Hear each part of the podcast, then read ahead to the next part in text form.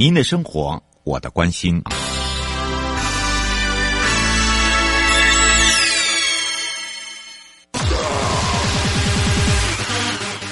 继续为您导航的是领航员悠悠。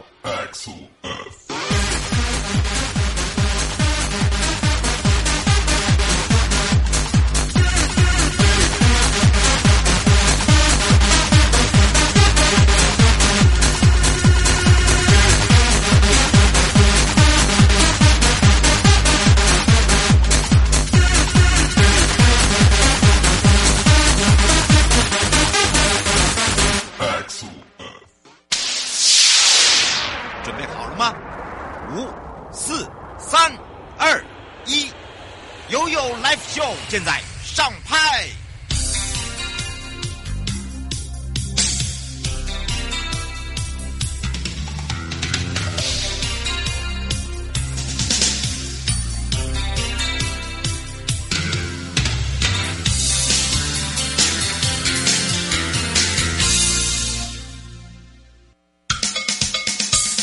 我跟你说，我跟你说了，我跟你说，我跟你说，七嘴八舌讲清楚。迎接你我他，快乐平安行，七嘴八舌讲清楚，乐活街道自在同行，悠悠美味陪你一同道路行。好的，当然呢，这一次呢，我们要带大家来到的是国立阳明交通大学运输与物流管理学系，找找吴坤峰教授了。我们也让两岸三地的好朋友了解，其实大家都知道在，在呃这个做所谓的路评啦、路诊啦，甚至哦我们在讲到了前瞻基础建设计划中呢，尤其是在道路部分呢。那么今天呢，我们要来聊。到到的也是交通部所推的这个车道瘦身，呃，更多空间给行人跟弱势运具前，呃，来去做一些所谓的呃这个交通使用。那当然呢，这时候呢，我们就要赶快呢来去看看哦，到底什么叫做车道瘦身呐、啊？那么说到车道瘦身，大家会想到说，不就是一般的把车道缩减吗？变小条吗？好，并不是这个样子哦，没有那么简单。所以这个时候，我们也赶快来。让吴坤峰教授让他跟两岸三地的好朋友打个招呼，哈喽！哎，主持人好，大家好。是，当然今天呢，我们要邀请。教授啊，如果大家看到他的名字去查询的话，会发现哦，这是真的是哦，这个又帅呢，然后然后能力又强的一位教授。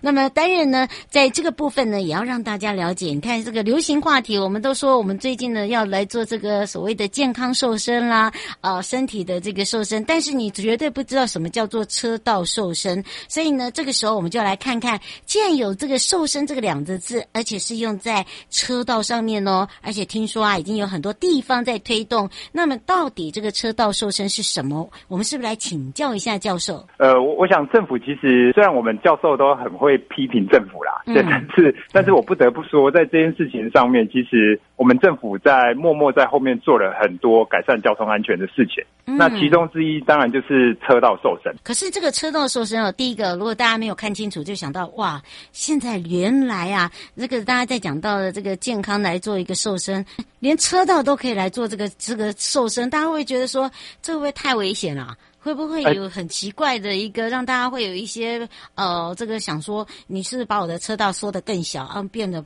我更不方便等等？我们是不是来请教一下教授？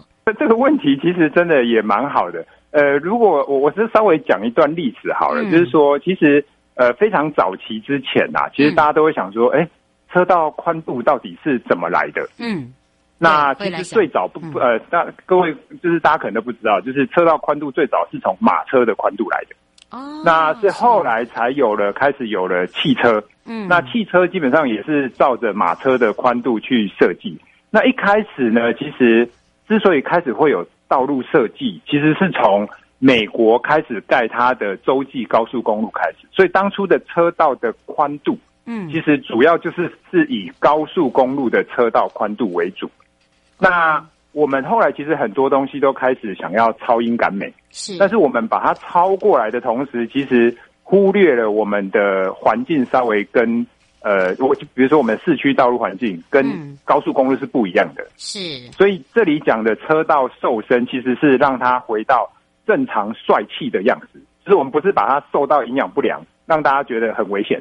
那我们但是为那为什么要瘦身呢？我这边举一个很简单的例子，这这个是我们研究的发现。嗯，其实当车我我们在我们曾经做过一个实做做过一个实验，是那发现呢，原来车道宽度是三公尺的时候，那突然让它长大长宽到五公尺，嗯，那您猜猜发生什么事情？民众觉得怎么样？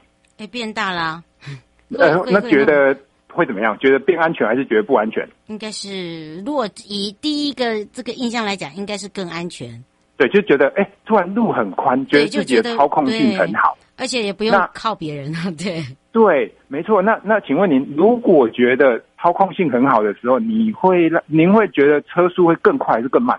哎，这个会更快啊，因为基本上不会撞到旁边的车啊。对，感觉很好，对不对？对。那前面如果有一台车，会想要直接超越过去，还是慢慢在它后面排队？如果前面开太慢的话，我一定把它超越过去。哎，没错，其实这就是我们发现的，就是当车道很宽的时候，嗯，那民众他会觉得，他虽然觉得很安全，嗯，但是他表现出来的行为是一点都不安全，他的车速变得比较快，哦、嗯，而且他也比较容易去钻来钻去，是，然后所以其实很容易跟周遭的车辆发生擦撞。嗯，然后所以他的不安全的行为增加，他的事故也变多了，而且我们发现是多了三十 percent 以上。哎，真的好像是哎，好像如果没有真的是好好的去发现，他真的就变成说成长比例会变高，因为这个好像就是人的一个心理学，反正基本上路大路宽，哎，他撞不到我，我撞不到他，对不对？没错没错，那我们其实也做了一个反例哦，我们其实去找了一个路，它原来是五公尺，我们把它缩到三公尺。然后结果发现，大家就开始像我们的那个高铁车站啊，或者是我们的呃火车站，就是现在开始有排队上线。嗯，那大家就开始慢慢，大家就开始好好的排队。嗯，那大家开始好好的排队之后，发现哎，其实效率更好了。就很像是如果现在我们高铁站把那个排队动线取消，嗯，会不会觉得很可怕？哎，会耶。对，就是回到好像我我我自己我自己个人有挤过那个台铁的那个经验啊，哈、嗯，就是以前没有那个。没有那个排队动线的时候，那个火车一来，然后大家就想要往那个门去挤嘛，然后也搞不清楚谁先上谁先下。嗯，基本上不会想太多了，应该这样子对对吧？对，所以那个时候其实反而一方面更慢，嗯，然后再来呢，因为大家挤来挤去不安全，事故增加。嗯，所以其实我们发，我们后来其实我们我们做过很严谨的研究，是那其实就发现台湾的车道的宽度其实刚刚好，最好。那目前的情况是，市区现在目前情况是很多道路它都太宽了，嗯，那这是其中一个原因。那第二个原因是啊，其实我们我们其实台湾其实蛮缺乏人行道。嗯，呃，那是因为就是大家会嫌说，哎，其实台湾没有到那么的大，这个人行道是不是太多，或者是说，呃，就是说刚刚好，还是说因为说它的一个宽度，人行道行人走路也没有人走的那么的多，会不会有这样子的一个考量？呃，其实这刚好是因这有点算有点是鸡生蛋蛋生鸡的问题，嗯，就是呃就就很像是说您平常会想要走上高速公路嘛？嗯。应该不想嘛，对不对？因为高速公路没有人行道可以走，因因为太危险，不安全。对对，可是所以其实我们有时候会觉得说，哎，没有人，我为什么要有人行道？其实是因为那里不安全，所以没有人走。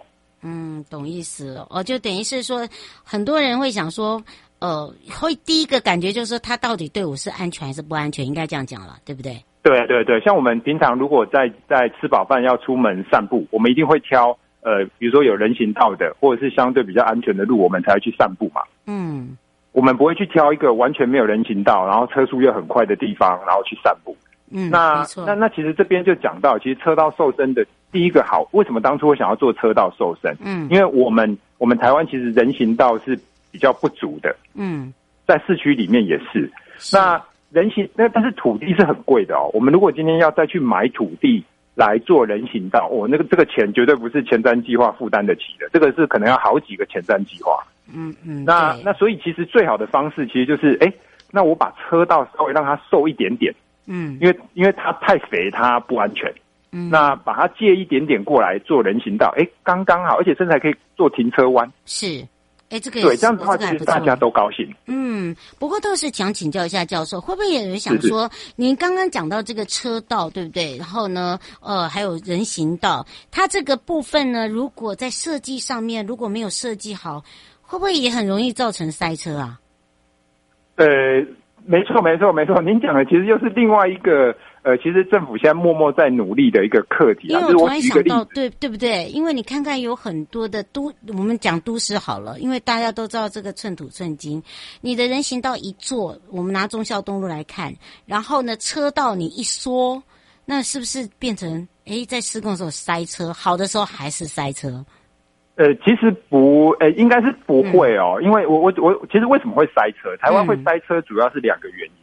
嗯，第一个是我们的转向车很多，左转车。是对，没错。然后第二个是我们的路边临停很多，嗯，甚至是违停。嗯，那我举个例子哦，比如说假设我现在一个一个忠孝东路上面，我如果只有三个车道，是，那我原我有一台车要左转，嗯，它就塞住后面的车道了。对啊，那我最外面有一台车，它要临停，它就塞住外面那条车道，所以我三个车道实际能通的只有一条车道。啊，懂意思。所以您刚刚说的那个设计，嗯、设计其实就是我要怎么样让转向的车它不会去挡到后面的直行车，嗯、或者是我的路侧的停车，我怎么样把它好好的安排，让它不用占到我的车道。嗯，那这样的话我就能恢复原来的三个车道的它的运能了。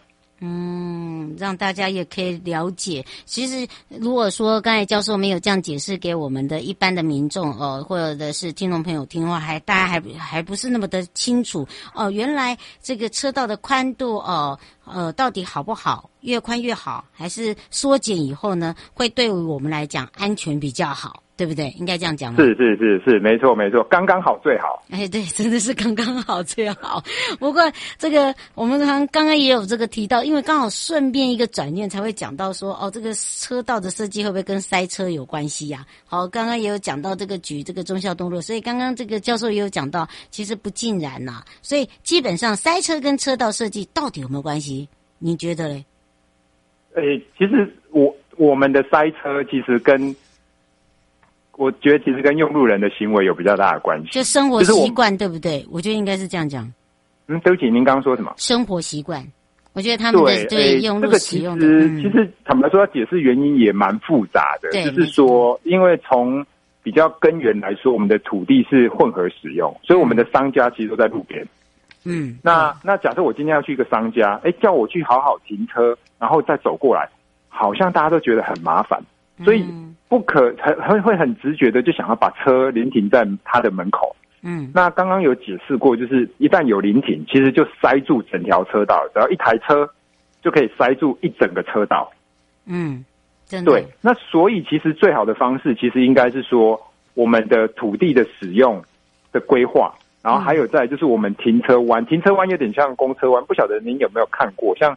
呃，忠孝东路上面有一个停车弯，就是公车要进去的时候，嗯，呃，公车弯，它要进站的时候，它可以离开主线，然后就是靠，就是会有一个凹的凹槽，对不对？对对对，嗯、那个叫那个那个，其实也可以作为停车弯。哦，相信了，那这个长知识了，对。对，那停车弯跟人行，其实人行道跟停车弯结合起来，其实我就不会塞车了。所以，其实为什么要做车道瘦身？其实就是要腾出空间。让整条道路的动线可以更顺畅、更安全。是，不过依照教授这么说，让大家也了解了哦，这个瘦身的一个原则。现在在这个各个的这个县市来讲，已经有多少个县市正在执行中？现在所有县市都在执行啊，因为交通部跟内政部营建署这几年的大力推动，因为当然还有沾一点。就是也也幸亏了前瞻的预算的支持，嗯，那才有办法推动这些事情。因为这些工程其实非常的贵，嗯，那各县市其实目前都很努力在推，那只是说他们还是难免有遇到一些阻力，就是一方面是资源上还是蛮有限的，嗯，那再来也是民众，呃，对民民众就是每一个人都想要改革，但没有人想要改变嘛，嗯，就是 他他看到路型变了，他会觉得，哎，路变好窄，我觉得变得好危险。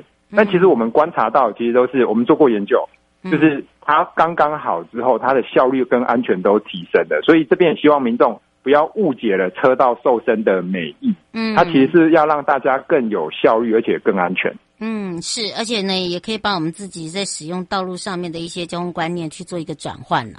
对不对？是是是，我觉得这也是一个等于是一种教育。像有一些你看看我们不懂的这些名词啦，哦，不了解哦，原来哦有这个刚才经由这个教授所说的，哎，大家就有一个清楚的概念哦。那当然也由这个各部会呢跟地方政府的一个合作，才有办法让我们知道说哦，道路瘦身其实对我们是好的，不是坏的。哎，不过面临到这个高龄化社会来讲哦，甚至你看看那个年龄层越来越高，哦，有些人现在哦这个七八十岁看起来真的不像。像七八十岁，还像六七十岁，好，但是真的活得 活得很健康哦。是。那么呢，当然这个时候呢，平常常常在讲说，老人最怕摔啊，真的。那么当然，这个时候我们就会发现，我们这个道路工程方面啦，就是针对我们的这个高龄化的社会，有没有觉得说，高龄者只要一摔就惨了？那不摔当然是 OK。那包含了高龄者也很喜爱开车。好，不是只爱走路而已哦。这些这些原因，呃，在使用道路上面，是不是这个教授有什么样的一个见解？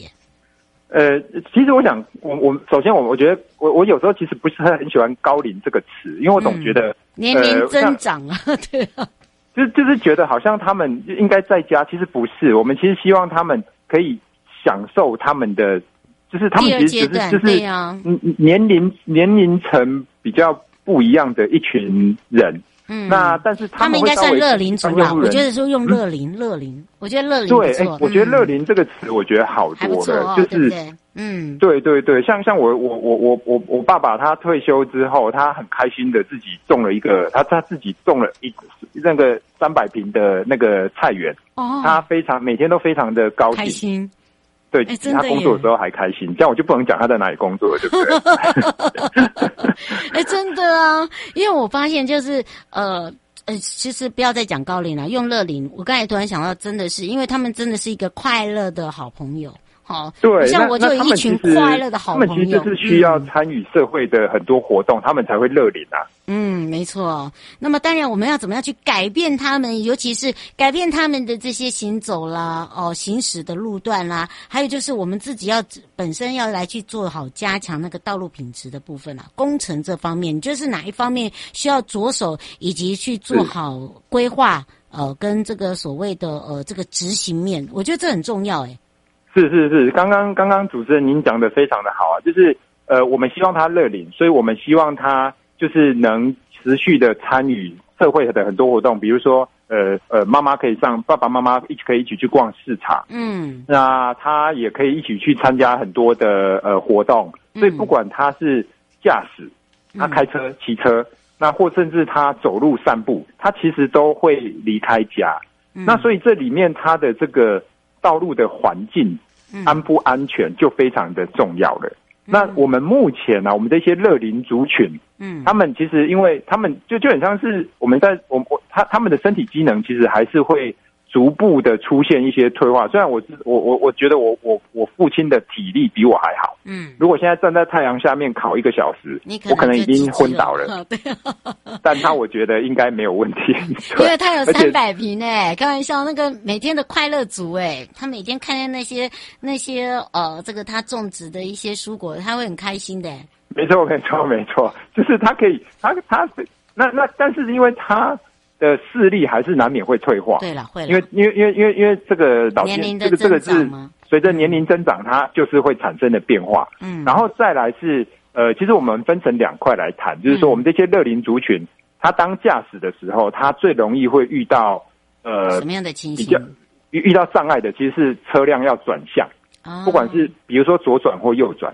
那我以左转为例好了，嗯，比如说我他假设一位高龄者，他现在骑车好了，嗯，那他要左转。嗯，那假设他在忠孝东路上要左转，对向有三个车道，嗯，真的有，就是其实连我都不敢转了，因为我抓不到那个转的时机，我我觉得直行车可能好像会撞到我。嗯，了解。对，所以其实，嗯，这个其实有，就是对一般人的难度本来就有难度，左转哦，那对高、嗯、对这些乐龄族群，它的难度又会更高，而且他们的敏感度会比较慢一点点，一定会。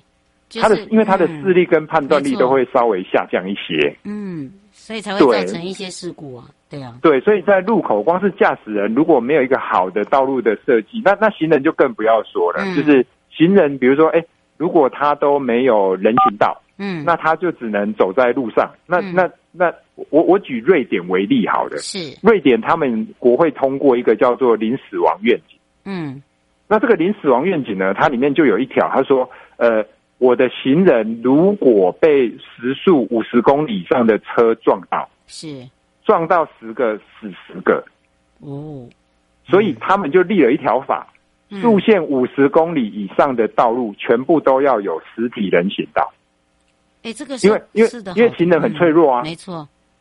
对，那这个其实也不只是乐龄族群，我觉得我们的小朋友，或者是我们现在的年年轻人、青的青年人，或者是中中年人，都都一样，大家其实都希望走在路上是愉快的，是安全的。嗯是没错，这也是让大家哈、哦，这个对于哦，我们在使用道路上，从一开头的我们在讲到车道设施瘦身哦，一直到我们现在乐龄族哦，面临到这个所谓的这个道路的这个整个环境哦，让大家可以知道我们现在的一个处境之外，当然我迎接你我他，快乐平安行，七嘴八舌讲清楚，乐活街道自在同行，听得津津有味之外呢，陪伴大家也是国立阳明交通大学运输与物流管理学系吴坤峰教授陪伴我们大家呢，在空中聊天的方式，让大家更认识我们的交通。还想要了解更多，我们先让教授跟大家说声拜拜哦，拜拜。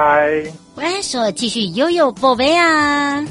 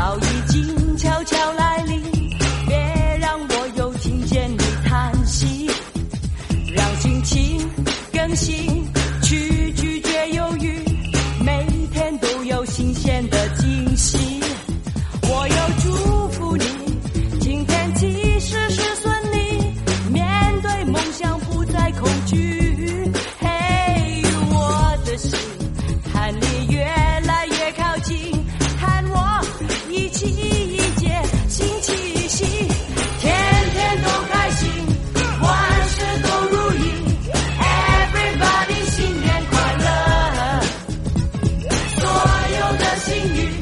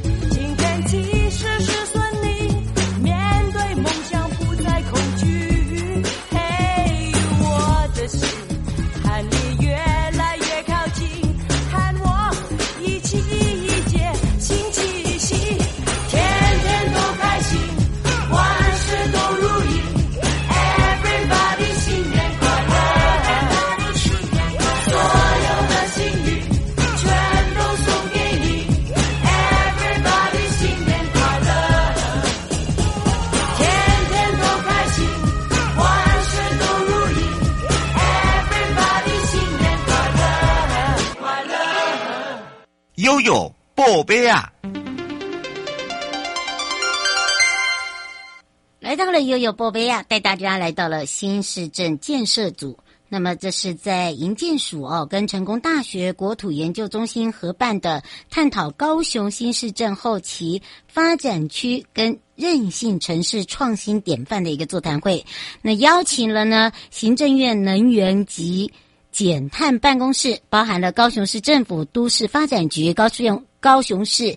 建筑师工会还有相关的学研单位、专家学者啊，来一场对谈。那么就永续治理，包含了近零排放跟强化城市的韧性等议题进行交流。那么当然最后也表示，那么在整个一个共同探讨形塑高雄市镇后期发展区的无限可能，也善用了高雄新市镇周边的资源条件，有计划的推动永续城市。是的，整体规划哦，迎接你我他，快乐平安行，七嘴八舌讲清楚，乐活街道自在同行，我们下次空中见喽，拜拜。